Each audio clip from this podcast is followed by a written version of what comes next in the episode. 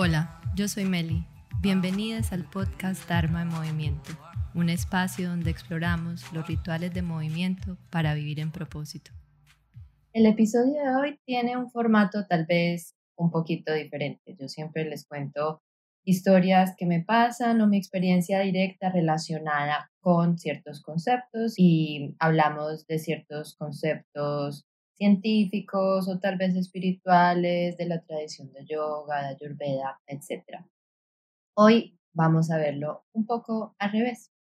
Les voy a contar una historia de algo que me pasó justo después del taller de Regula y Transmuta, ese taller que hice al momento de ustedes escuchar este podcast van a ser más o menos dos semanas. Es un taller sobre entrenamiento mental para la regulación de estrés y la ampliación del rango de tolerancia a la respuesta de estrés. El taller me encantó, lo disfruté muchísimo y estoy muy agradecida con las personas que vinieron. Estaba muy contenta, ese día descansé, hice como una evaluación o como se dice en gestión de proyectos, lesson learned. Al otro día teníamos planeado ir a una cascada. Y también es algo que me gusta hacer los fines de semana, luego de evaluar si he cumplido o cómo ha sido mi rendimiento con relación a mis sistemas. Más que metas, sistemas. ¿Cómo están mis sistemas? Me han servido para estar en alineación con mi identidad más sincera. Así es como me gusta verlo, más que como estas metas impuestas, estos números. Más bien algo de resultado basado en la actividad constante. Y luego de hacer estas cosas, casi siempre me gusta irme a un paseo en naturaleza y si no salgo de San Juan, donde vivo, entonces me voy a un paseo más largo en la laguna o en la playa que tengo cerca. Pero este fin de semana fuimos a esta laguna muy, muy bonita que Tenía una caminata no muy extensa ni muy difícil. Yo crecí en una ciudad en Colombia donde tal vez ir a estos espacios de naturaleza a principios de los noventas era algo retador por la situación. Entonces, la verdad, no soy muy ágil así eh, caminando con piedras o en ríos o subiendo árboles, no es algo con lo que yo crecí. Me encanta, al principio lo rechacé porque creía que era algo como que no y que eso no iba conmigo, que yo era 100% persona de ciudad y a veces decía cosas que hoy en día soy como, uy, como, como decía yo estas cosas como me encanta el ruido o qué chévere el smog. Ahí obviamente. Uno se entiende y se ve cómo era a pesar de los cambios que ha tenido. Uno se entiende y con compasión ve qué era lo que estaba pasando en ese momento. Pero bueno, en fin, llegamos ahí, yo estaba muy emocionada y en realidad siento que cuando estoy en estas situaciones donde tengo que en verdad poner toda mi atención en mi segundo paso, es que estoy en presencia y por eso me encantan estas caminatas en naturaleza, porque sé que sobre todo yo tengo que tener muchísimo cuidado. Entonces estábamos aquí, seis amigos y Chuli, obviamente, ella iba liderando el equipo, porque obvio, caminar en cuatro patas es mucho más fácil. Entonces llegó un momento en que Chuli no era capaz de saltar las rocas y ella estaba nerviosa Primera sensación que siento en mi cuerpo, vacío en el estómago, apretón en el pecho y, uy, ¿qué voy a hacer? Traté de calmarme, utilizar mis técnicas de entrenamiento mental y empecé a pensar, ok, ¿cuál es la mejor manera que tengo para ayudarla? Uno, los perros son muy sensibles a la energía de uno, a la actitud de uno, al lenguaje corporal. Empecé a partir de ahí, desde que yo esté enraizada, le voy a transmitir calma. Y luego me di cuenta que habían piedras que ella no iba a poder saltar. Entonces ideamos un plan. Una persona de un lado la pasa, muy bien. Hubo un poco de nerviosismo ahí porque ella estaba nerviosa, pero una vez todo el equipo se centró y pensamos, ok, ¿cuál es la mejor manera de ayudarla? esa parte pasó súper bien. Llegamos a la cascada, espectacular.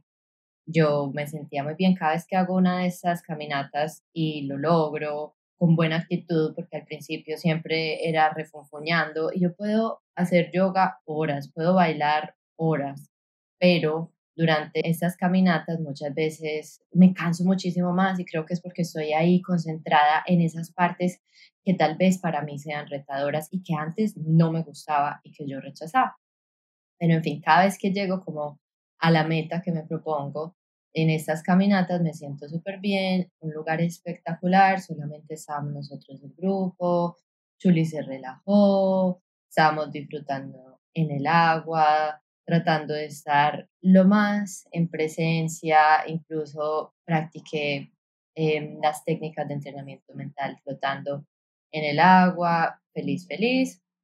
Llega ya casi el momento de irnos y así como cuando uno está agarrada en una piscina y empieza como a flotar, como a mover los pies muy fluidamente, ni siquiera nadando. De repente sentí que, ¡pum!, le pegué con mi pie izquierdo a una piedra. Y fue esos dolores de ese corrientazo que, como decimos en Colombia, de uno al diablo bailando el pelotón. Siquiera que el agua estaba bien fría y me sirvió de anestesia y nuevamente utilicé otra de las técnicas de entrenamiento mental para dolores fuertes o dolores crónicos en ese momento, porque en otras circunstancias yo de hace tres, cuatro o cinco años hubiera gritado, eh, me hubiera salido de mis casillas y me hubiera entregado al dolor. Entonces desde ahí empecé a darme cuenta como algo está mejor en la manera en que estoy viviendo estas cosas que nos pasan a todas las personas. No es porque uno ya esté en un camino u otro, las circunstancias de la vida cambian. Es que uno empieza a utilizar estas circunstancias como herramientas para uno ir desarrollando las habilidades que están en sintonía con esa identidad que uno sabe que es su verdadera identidad, pero que tal vez los patrones actuales no la reflejan. Descansé un momento, medio momento, respiré, empecé a utilizar unas técnicas de Kundalini Yoga para respirar. Y pensé que, bueno, tal vez esto haya sido una cuestión pasajera, así como cuando uno se golpea un codo o la espinita y siente el corrientazo y ya, se pasa el momento. Llega el momento de irnos, voy saliendo y empiezo a caminar y ahí sí sentí que el dolor no iba a ser algo temporal. Estamos a más o menos dos millas de distancia al punto donde pudiéramos encontrar el carro e incluso lo dejamos más arriba porque era una loma bastante inclinada. En ese momento pensé como, ok, ¿cómo voy a salir de aquí? Les conté la parte de Chuli porque entonces tenemos dos personas, digamos, de mi grupo directo, que somos mi pareja, Chuli y yo. Obviamente, para él esto es algo más estresante porque los dos miembros de su equipo, una está nerviosa y la otra tiene tal vez lo que puede ser una lesión en el pie. Entonces, bueno, me puse el zapato, empecé nuevamente a respirar y a enraizarme, a conectarme con las sensaciones que me estaba transmitiendo mi cuerpo, diciéndome, alerta que este no es momento de empujar. Ahí es cuando uno tiene que ponerse muy afinado con qué es lo que está diciendo el cuerpo. Hay veces de resistencia, hay veces es pereza, hay veces estamos tratando de alejarnos de, digamos, el dolor de construir un músculo. Hay veces el dolor es una alerta. No sigas por ahí porque el daño puede ser mayor. Entonces intenté, traté de comunicarme, decirle a las personas con las que estaba, estoy en esta situación, no voy a poder ir muy rápido. Y lo bonito es cuando uno, o lo que aprendí en ese momento, cuando uno empieza a comunicarse desde ahí y ya tal vez no deja que las emociones tomen absoluto control de la situación y la situación sea reactiva, entonces todo el mundo empieza a ponerse más en sintonía. Obviamente no estamos en una situación relajada, pero no entramos en el pánico, no entramos absolutamente al cerebro de supervivencia. Ponemos en línea y en conversación ambas partes de nuestro cerebro para tener un mejor resultado, para estar en un rango óptimo y poder salir de una situación como la que yo estaba. Entonces intenté caminar y ahí es donde, como todas estas situaciones, uno empieza primero. Uno empieza primero. Tal vez, eh, tal vez es gateando, tal vez es em, en las manos, alguien me ayuda, me carga, intenté como caminar, el pie me falló de peso. Y dije, eso, eso aquí no va más. Ahí en ese momento me puse bastante estresada, ansiosa, nerviosa, porque nos quedaba todo el camino por recorrer. Y Chuli empezó a sentir que yo estaba así. Entonces, tomé un momento y dije, necesito sentarme, necesito conectarme conmigo, voy a respirar, con un descanso. Hicimos otros intentos de otras configuraciones y finalmente, aquí viene una de esas bendiciones de la naturaleza, el río ya empieza a correr en una parte que es más honda y pude empezar a nadar.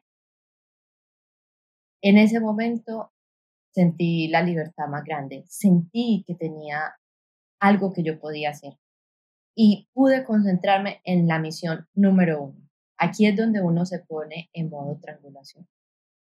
¿Cuál es la prioridad en este momento? Y, aunque el río era hondo, habían pedazos que no eran tan hondos. Y me tocó gatear, me tocó reptar, me tocó caminar como cangrejo.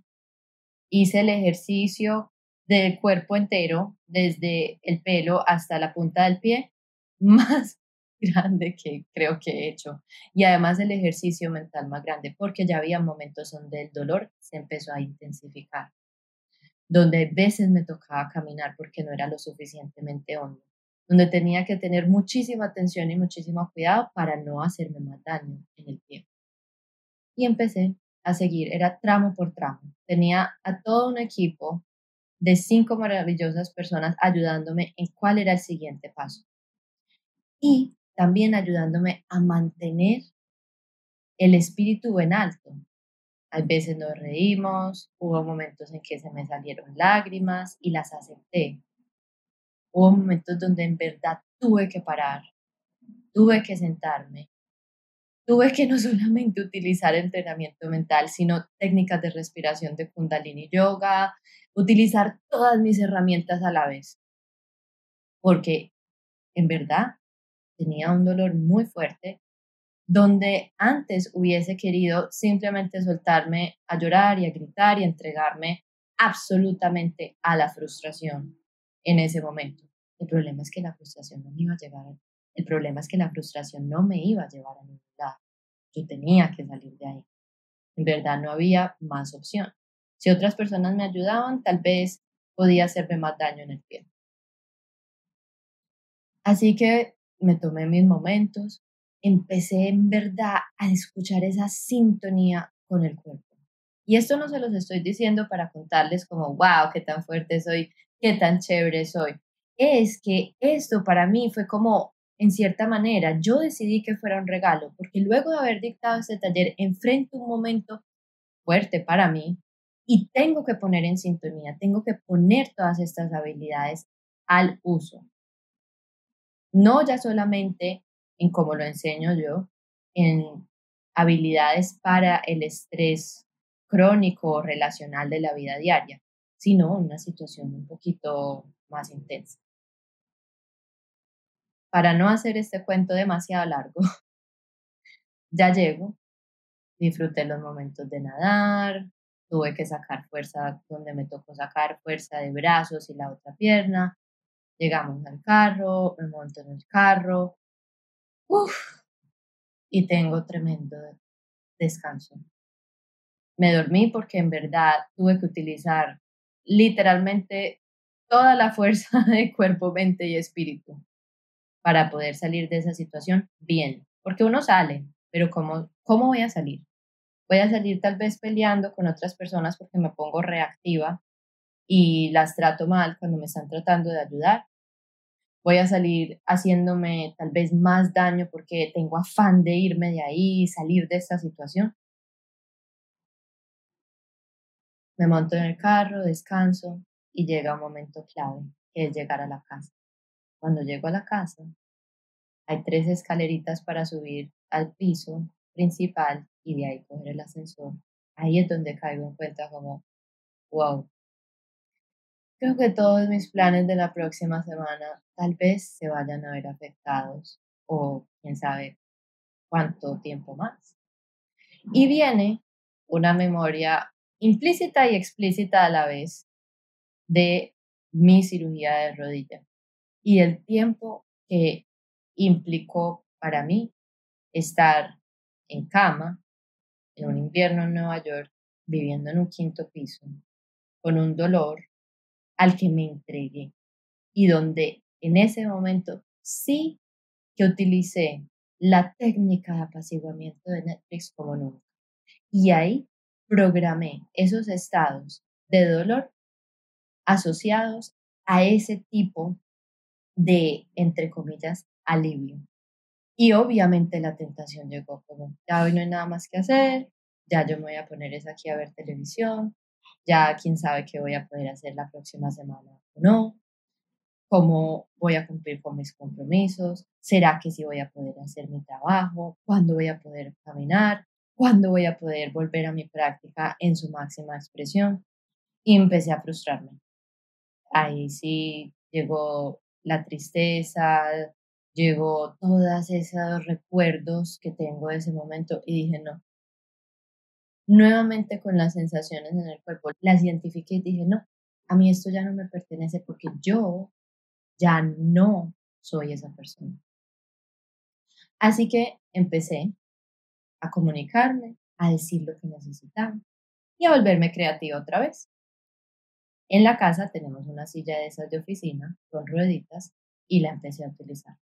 Y empecé a movilizarme. Ahí sentí que podía hacer algo, que tenía agencia y eso me dio tranquilidad.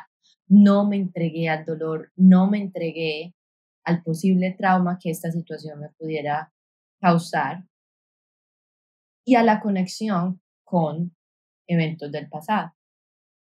Empecé a meditar, empecé a hacerme reiki en el pie izquierdo y en el otro pie en paralelo porque a veces me dolía hasta ponerme las manos un poco cerca. Y empezar a imaginarme, a visualizar mi semana de la mejor manera posible con la situación que tenía en ese momento. Me dormí temprano, organicé, re configuré mi día, reconfiguré mi secuencia de entrenamiento mental para que funcionara. Ahora teniendo en cuenta que tenía, ahora teniendo en cuenta esta situación con mi pie y también mi práctica de yoga. El otro día me levanté a la misma hora que me levanto todos los días. Rodé con mi silla y fui y hice una práctica de yoga en piso sin utilizar los pies. Hice mis meditaciones y me sentí muy bien incluso hasta me sentí contenta y empecé a ver esa situación como un regalo de puedo estar aún más conectada con el piso. Puedo tal vez sentarme un momento y no seguir, porque cuando uno tiene un lanzamiento de algo que para uno es importante, como para mí fue el taller, porque ya era en un contexto diferente a otras clases que he dictado. Y para mí, como es un tema tan apasionante, es algo que yo me puedo ir de lleno. Y a veces, incluso cuando uno está fluyendo con estas situaciones y cuando uno vive en propósito, se llena de energía, pero el cuerpo también tiene sus límites. Y entendí que esta era una oportunidad para tal vez descansar, ver cuáles eran las tareas que seguían y adaptar y sacar lo mejor de esta situación. Así que esta fue toda mi realidad durante estas dos siguientes semanas luego de esta lesión. No hubo ningún día que yo parase mi práctica y aunque hubo días con un poco más de dolor, entonces fui adaptándome. No hubo entregas absolutas a Netflix. Y aunque hubo alguno de estos sentimientos, tuve la habilidad, otra vez utilizando mi cuerpo y sus sensaciones y las emociones que surgen como la principal herramienta para volver a un estado de pensamiento de crecimiento y no para regresar a las sensaciones de estas memorias implícitas y a reprogramar. Tampoco sin exagerar, tampoco sin hacerme más daño, tampoco sin dejar de reconocer lo que me estaba pasando. Ahí es donde digo, por mi experiencia propia y también lo sé por otras personas, incluso personas que me han estado contando luego del taller, cómo han empezado a utilizar estas técnicas luego de reuniones de trabajo difíciles o empezando trabajos nuevos o con situaciones en familia que a veces podemos tener conflictos y cómo volver a estas técnicas les han ayudado. Así que esta es una invitación para que ustedes también busquen, si esto del entrenamiento mental y el yoga tal vez no resuena en este momento, pero que busquen sus propias técnicas que les ayuden a reformar su relación entre su cerebro pensante y su cerebro de supervivencia, para que en situaciones poco críticas, un poco más retadoras, puedan volver a ponerlos en línea y sacar incluso lo mejor de esta situación. Ver cómo no nos pasan las cosas, sino cómo las cosas pasan para nosotros, para nuestro crecimiento, para nuestro bienestar. Y bajo esa nota, el taller ya está disponible en diferido, está en la plataforma. Ese no era un podcast que yo tenía planeado, vienen otros sobre cómo utilizar estas técnicas de entrenamiento mental para el manejo de ciertas emociones, que fue una de las principales preguntas durante el taller, sobre todo para la ansiedad y también para sacarnos de momentos no necesariamente de depresión profunda, aunque también sirve, pero de desmotivación. Hay veces cuando uno tiene esas dos o hasta veces tres semanas en que hace las cosas a duras penas. Entonces, si esta historia les llamó la atención, si están interesadas en empezar a ver cambios en su vida, como estos que yo estoy observando, no solamente en mí, sino en otras personas que han aceptado sino en otras personas que han empezado a implementar estas técnicas para salir de esos roles de víctimas y de que estas cosas nos pasan y por qué a mí, por qué a mí, sino más bien a tomar agencia sobre lo que sí podemos hacer y sí podemos decidir cómo respondemos a las situaciones y a las circunstancias en las que vivimos. Así que ahí les dejo esa invitación. Si tienen cualquier pregunta, pueden escribirme al correo que están las notas de este episodio, al DM en Instagram y nos vemos la próxima semana. Muchas gracias por escuchar. Satnam. Te agradezco si puedes compartir este podcast con alguien a quien le pueda servir. Si tienes alguna pregunta, me puedes escribir o mandarme un DM por Instagram. Satnam.